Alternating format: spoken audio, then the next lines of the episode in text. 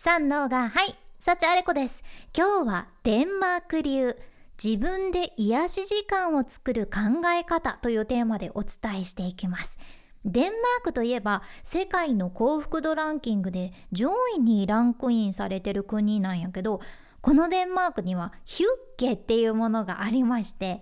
私最近海外のポッドキャストか、まあ、YouTube だったか覚えてないんやけど 何かで聞いてた時にねずっともう「フーガフーガって英語で発音されててさフーガってなんだろうって思ってたんやけど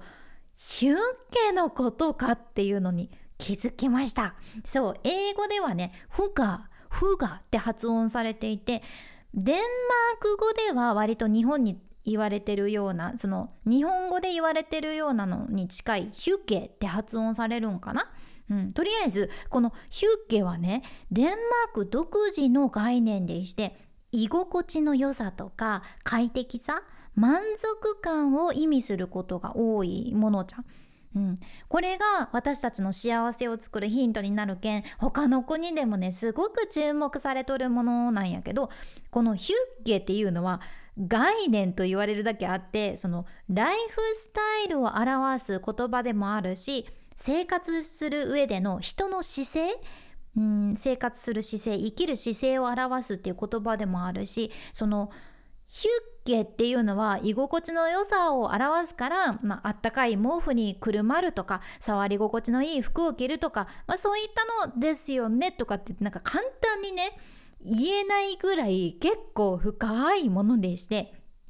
温かさとか安心できるものシンプルなものとかいろんなその日常生活の瞬間瞬間を自分で受け入れて好きな人たちとのコミュニケーションも大切にするっていうそういったこともね含まれた概念やけいや奥深い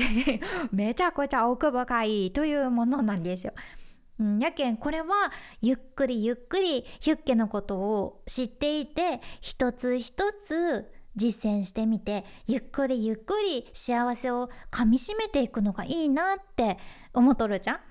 なのでそのヒュッケからも学べるあなたが今日からすぐできちゃうような幸せを作るヒントっていうのをねこの回ではご紹介していくんやけど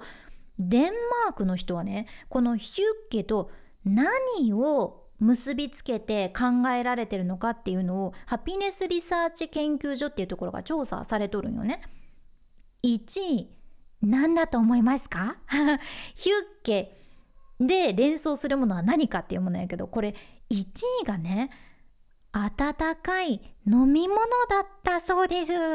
あったかい飲み物とヒュッケを結びつけて考えるデンマーク人っていうのがね86%だったっていうことで特にこのデンマークの方々はね好きな飲み物コーヒーらしいじゃんいや私自身はねそのあんま見たことないんやけどデンマークのテレビ番組とかテレビドラマとかにはこのコーヒーのシーンがよく出てくるらしくてデンマーク人がねコーヒーを飲む量って1人当たりの消費量がねアメリカ人の2倍で日本人の2.5倍っていうデータも出とるじゃん。デンマークコーヒーめっちゃ飲むやんっていう感じ。すごいですよね。やけんデンマークではこのコーヒーとヒュッケがねすっごい切っても切れない仲と言いますか。それぐらい深く関わってるからこそ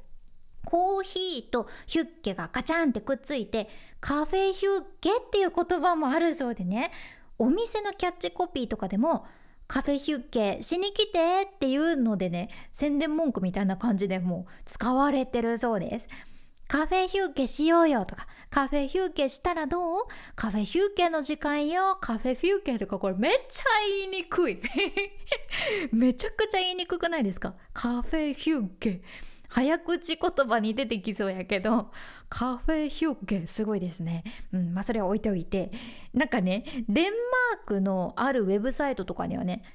明日はもうコーヒーが飲めないと思って今日を全力で生きよっていう言葉が載ってたりして すごい哲学 いやコーヒーどんだけ好きなんだよって思ったりするけど すごいですよね。でもこれぐらいコーヒー文化が浸透してるっていうのは伝わってきますよね。でもさあったかい飲み物ってほっこりさせてくれますよね。もう私はホットコーヒーも大好きなんやけど